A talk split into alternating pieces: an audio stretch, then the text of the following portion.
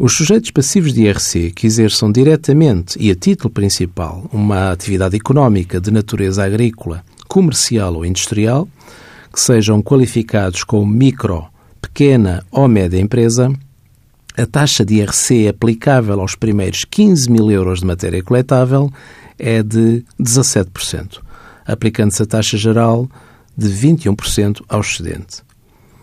A aplicação da taxa de 17% está sujeita às regras europeias aplicáveis em matéria de auxílios, a chamada regra de minimis, pelo que os sujeitos passivos que beneficiam deste escalão de taxa devem preencher o quadro 9 do anexo D da modelo 22.